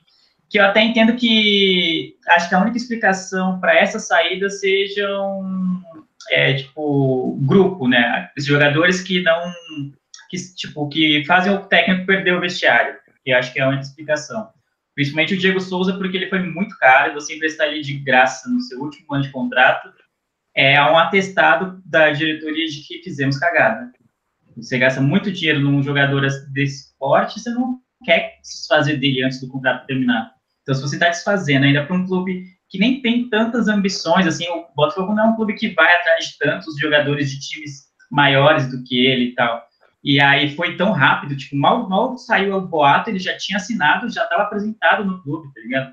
Então, o São Paulo meio que facilitou completamente a, a ida dele. Então, eu só imagino que a única explicação seja para que o elenco volte a ser coeso, porque todo mundo sabe da tal panelinha lá do de Souza, Reinaldo, etc., Imagino que eles tenham, estejam tentando se livrar desses caras que sejam as maçãs podres do vestiário para tentar reorganizar o grupo do jeito que tem. Mas aí, no, no, aspecto de elenco, fica muito defasado, né? Bem ou mal, você tem um Diego Souza no banco, ainda é, é um, é um bom sinal de, oh, no segundo tempo pode entrar o cara, de repente ele tá um dia bom, foi artilheiro da temporada passada, vai, vai gerar um medo aí nos zagueiros. Agora, se você só entra com moleques da base no banco, aí você fala, mano, você vai ter que ter muita fé e, tipo, não é o mesmo impacto. O adversário vê, pô, os caras estão botando cara da base, né? Que jogou, sei lá, dois, três jogos no profissional. Tá suave, vamos aqui que é nós. Vamos intimidar o moleque aqui na primeira bola, ele pegar, dar uma e ver se ele, se ele afina já. É diferente quando você tem jogadores de peso no seu elenco, principalmente no banco, assim, para compor o elenco, do que você só é. Você só tem gente da base para compor e acaba meio ficando meio capenga, assim, tendo que improvisar jogadores, e é isso que a gente tem visto no São Paulo, infelizmente. E o São Paulo tá cheio de gente no DM, né, cara? Também tem isso. Sim. O Birubiru, é. Everton, tá Lisieiro. É difícil. Vou, vou trazer um, um outro aspecto aqui, referente a essa negociação do Diego Souza.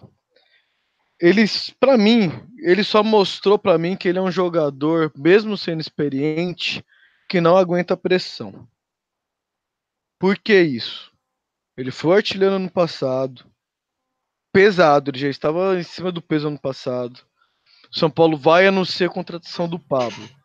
O que que era pro cara fazer? Caralho, vou ter concorrência, o cara também estourou no passado. Ah, vou me cuidar que eu vou voltar voando no próximo ano. E não vou perder a minha titularidade. O cara pensa o contrário. Ah, contratar o outro e vou arregaçar nas minhas férias.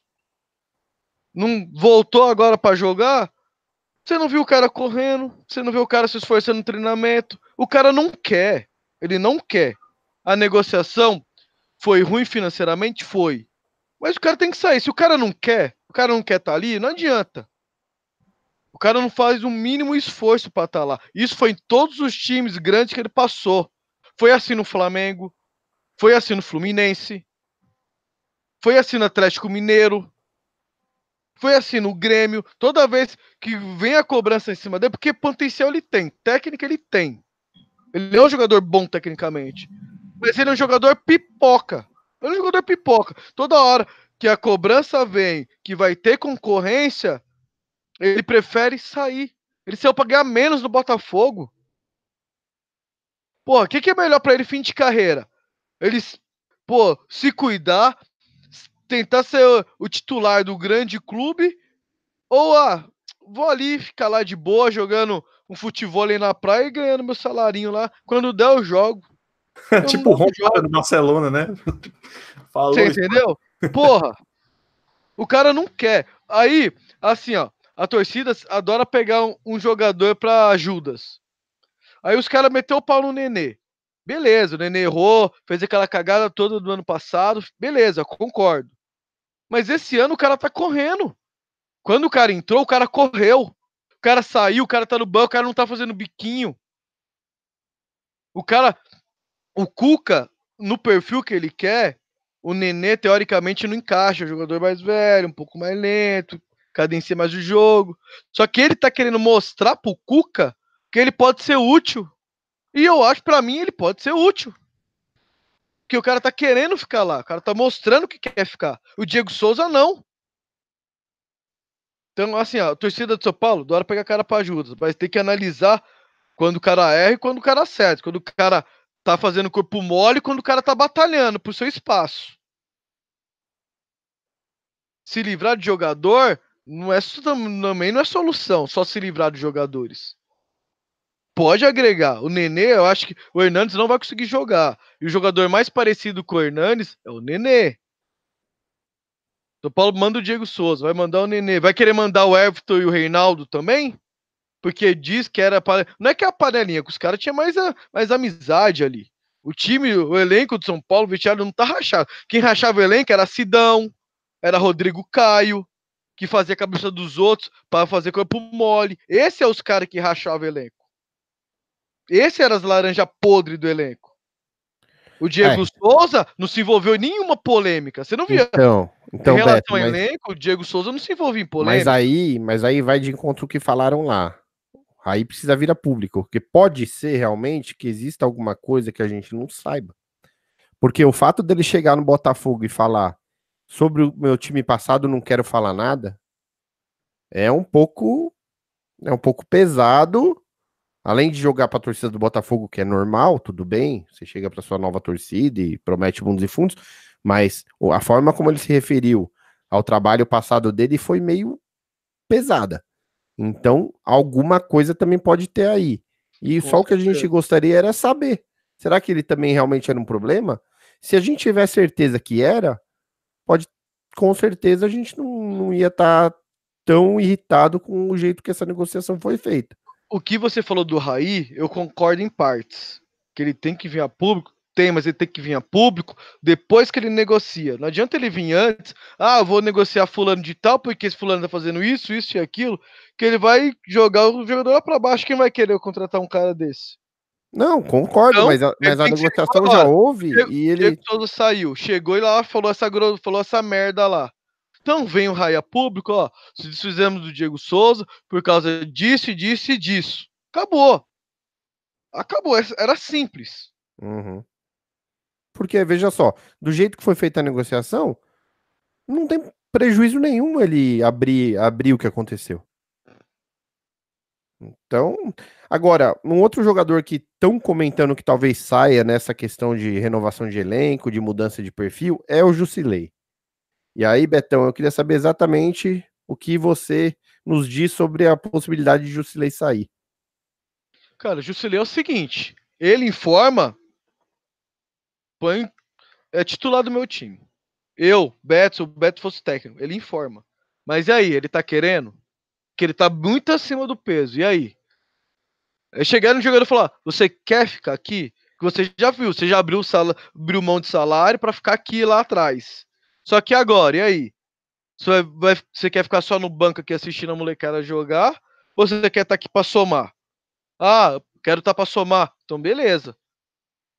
Correr, emagrecer, porque técnica tem, bom jogador.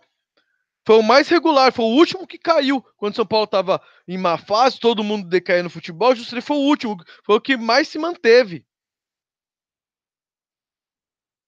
Não tem que só se livrar de jogador. A questão é, quer ficar? Quer ficar, tem lugar. São Paulo precisa de elenco. Não de um time, precisa de elenco. E esses jogadores é o que faz o elenco ficar mais forte. O Nenê, o Jusilei, mas os caras têm que querer. É, eu, vejo, eu vejo o Nenê também da mesma forma que você comentou. Essa intensidade que às vezes a gente vê que falta num time como um todo, eu sempre percebo nele. Ele é intenso. Pode ser que no jogo, às vezes, não funciona. Mas não é por falta de correr. E também, até porque fisicamente, embora ele, ele tenha mais idade, fisicamente ele tá bem. Então ele tem é a mesma situação o Hernandes. O Hernandes também fisicamente está bem. Então tem condição de, de, de, daqui a pouco encaixa e, e aí o repertório técnico existe e volta a ser muito útil. Então eu também não gostaria não que fosse. Eu acho que essa renovação. Esse, agora me ocorreu outro ponto importantíssimo da gente tocar aqui. Essa renovação é uma mentira dizer que ela depende de vender A ou B. O São Paulo fatura 450 milhões de reais por ano. Vou repetir, 450 milhões de reais. Então, dinheiro para contratar jogador, para pagar salário de jogador bom, o São Paulo tem. O que o São Paulo tem que ver é onde que está gastando mal dinheiro. A gente sabe que tem gastado mal também com muitos jogadores. Tem uma lista enorme de jogadores horrorosos que passaram no São Paulo nos últimos três anos, que a gente que já daria inclusive motivo para ter mais movimentação lá dentro para que o Leco desse explicações. Mas o São Paulo tem condições de buscar bons jogadores. Não precisam ser as grandes estrelas. Estrelas, de repente, você traz um, nem sei se é tão interessante nessa altura do campeonato. Estrela. Mas você tem condição de ficar mais forte sem precisar abrir mão da pouca qualidade que você tem.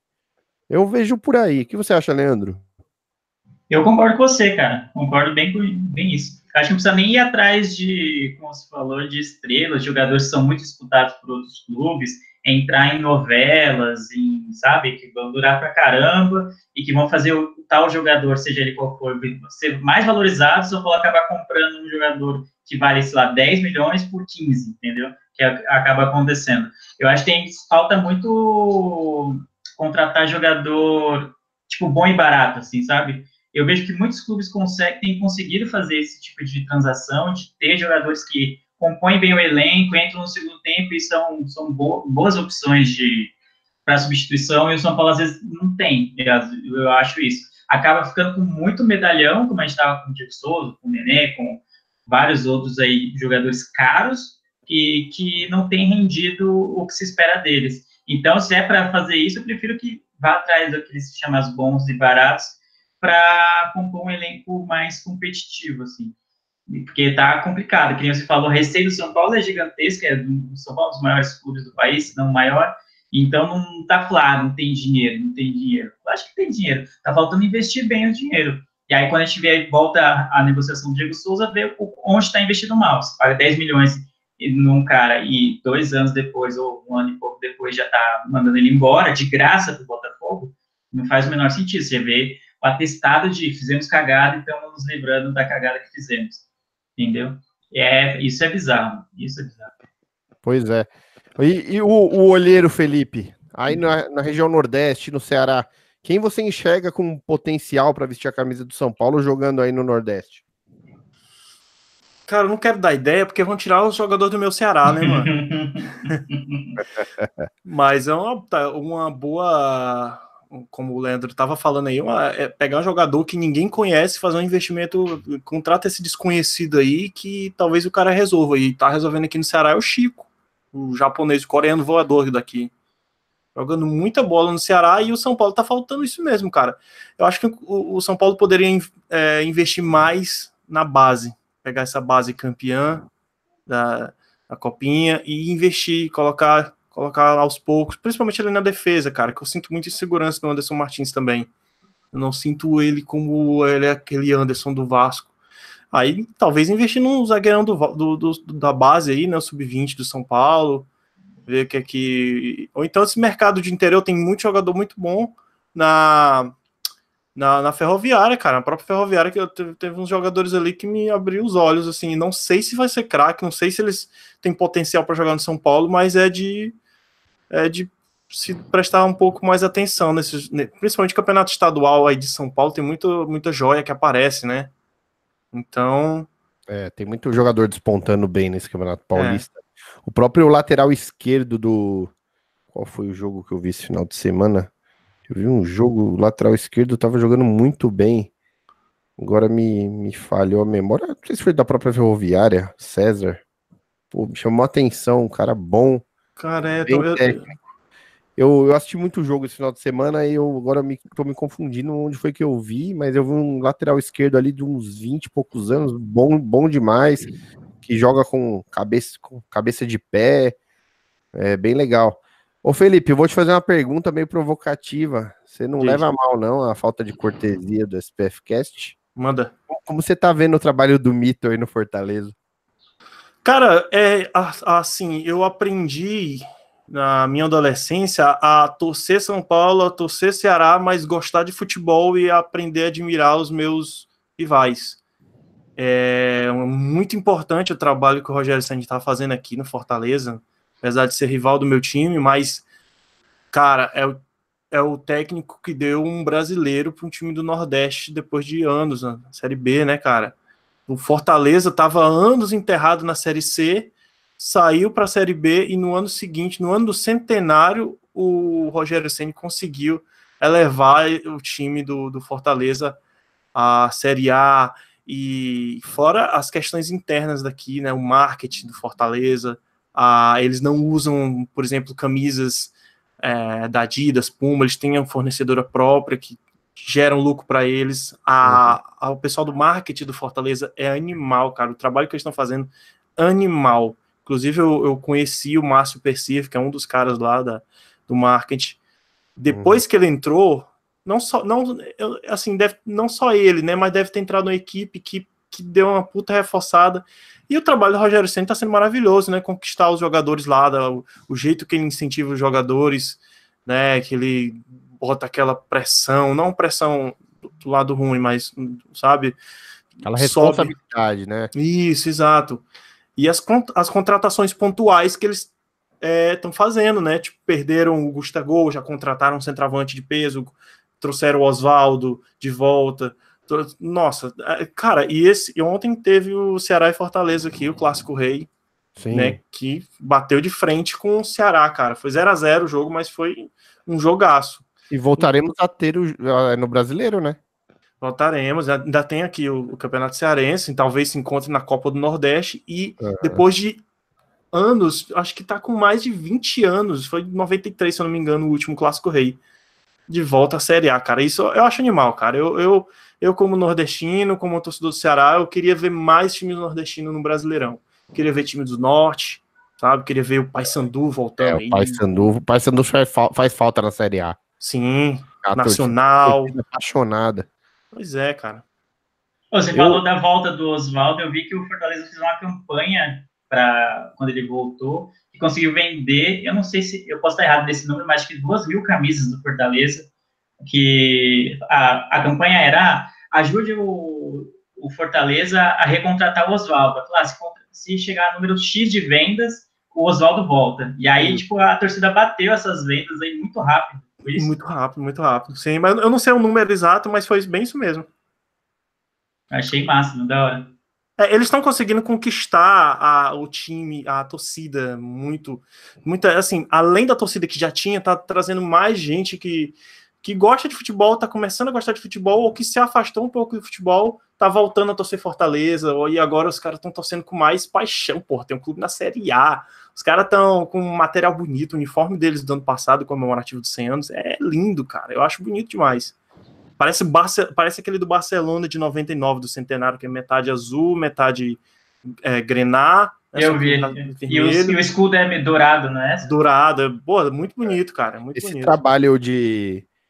Um bom trabalho de marketing e de material esportivo tem faltado no São Paulo. O São Paulo teve um oba-oba com a chegada da Adidas, mas é, temos vários problemas aí, já desde o ano passado. Pouca, a, a linha de material é pouca falta, falta estoque nas lojas. E Cara, o marketing do São Paulo trabalha muito mal a relação torcedor, clube. É, é. É, mesmo existindo algumas iniciativas, é, tem melhorado um pouco, mas ainda deixa muito a desejar. E a gente vê umas equipes muito com muito mais dificuldade, fazendo muito mais bonito nessas áreas. Sim. sim. O futebol hoje ele é multidisciplinar. Galera, a gente está com uma hora e trinta de programa. É, o Gil vai ter que fazer primeiro e segundo tempo. Então eu vou pedir aqui, Beto, faça suas considerações finais e se despeça de todos nós. Bom, agradecer aí aos nossos ouvintes, dois anos aí de programa, é show de bola. Vamos, já falado até pelo Leandro, né? É difícil, a gente faz é por amor ao clube, né? a gente não ganha nada para fazer isso, a gente faz porque gosta, porque ama. Agradecer meus companheiros de bancada.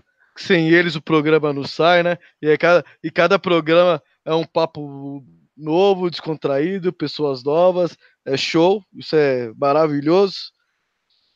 E que o São Paulo se acerte, né, cara? Que treine mais, mas bem mais finalização. A gente tem um jogo importantíssimo contra o Palmeiras. Imprescindível a vitória.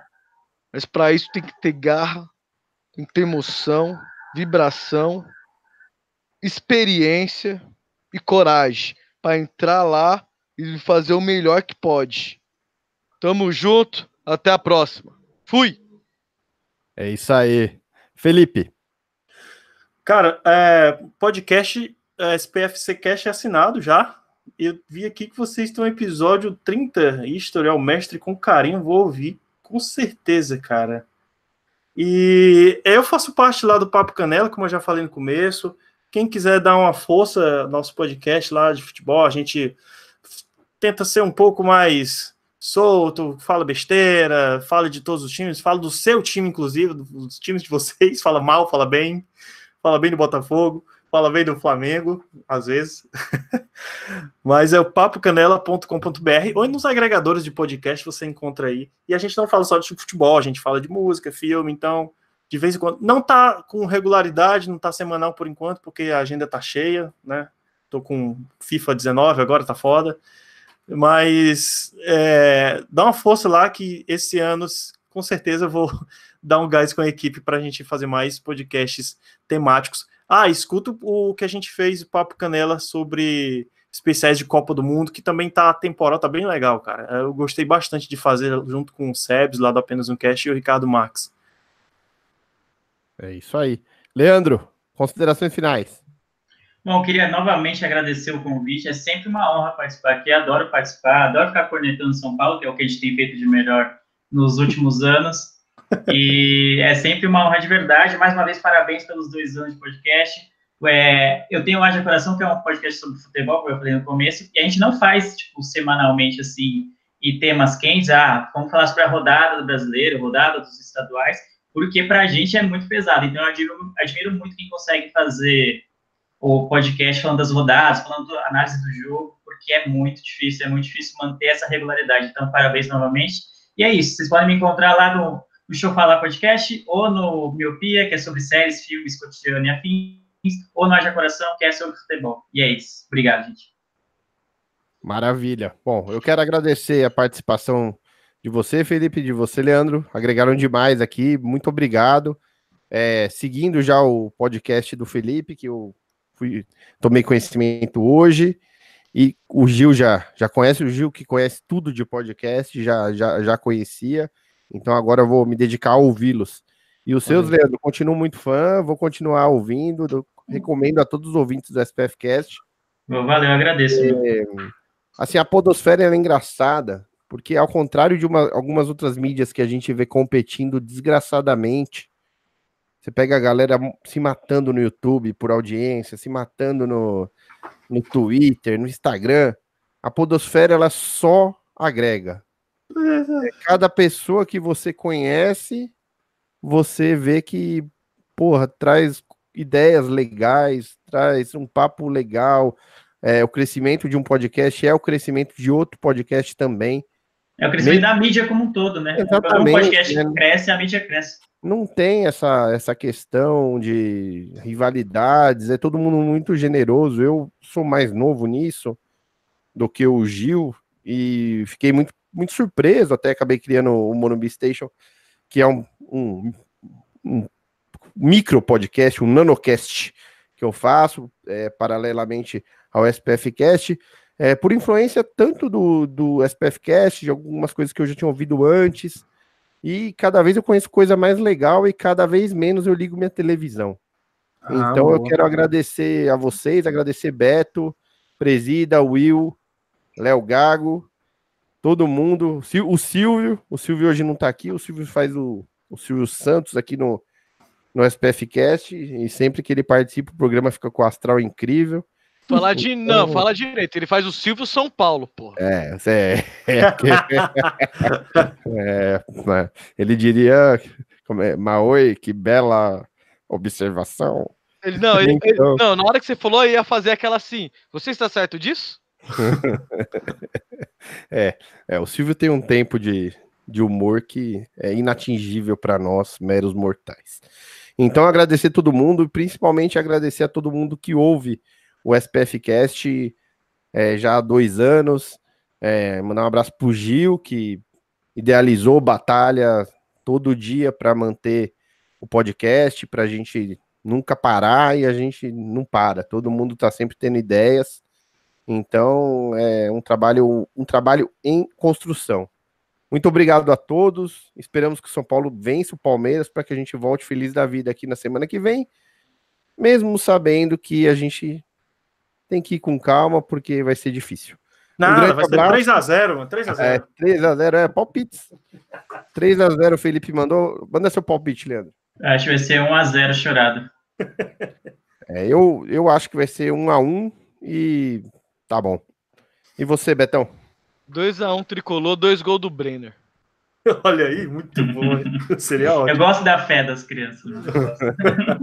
então é da, isso. Da última vez, o Gil tá me devendo caixa de cerveja até hoje. Foi um jogo, acho que em 2000 e... Deixa eu ver aqui, acho que 2015, 16.